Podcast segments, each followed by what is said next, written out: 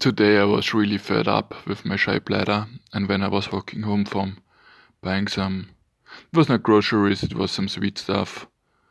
Like my mind kinda tricked me into it. I was just fed up, and I was just going into the bushes, and I'm pissing next to a tree. It was kinda dark and no one was around, but um, I was seeing people walking by, and it perfectly worked. So just as a quick quick reminder for myself that what that was kind of success.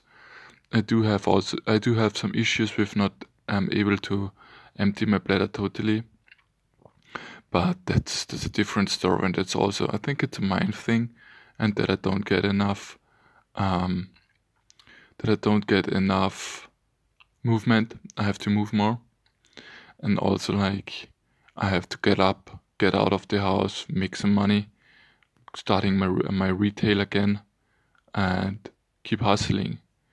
And yeah, basically, uh, what I just wanted to say is like, um, just take the chances. You know, it's like er- every shot you do, you you you miss one hundred percent of the shots you didn't take.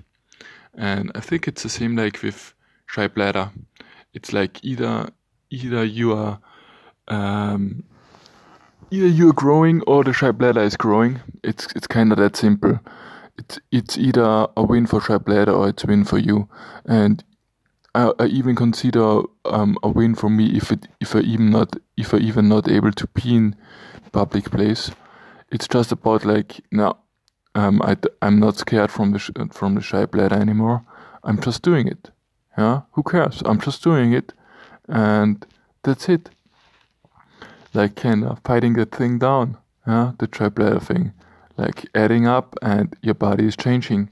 Your body will change. It's it's it, it is it is some suffering, and you have to go through it, but your body will change, and yeah, it, it it's about letting you letting your mind know like okay motherfucker we are staying here and we're just waiting there. We're not moving. We're not moving till we're done. And so we wait till we pee and if we stand the whole fucking day there, huh? So, keep up and take the opportunities life is presenting you.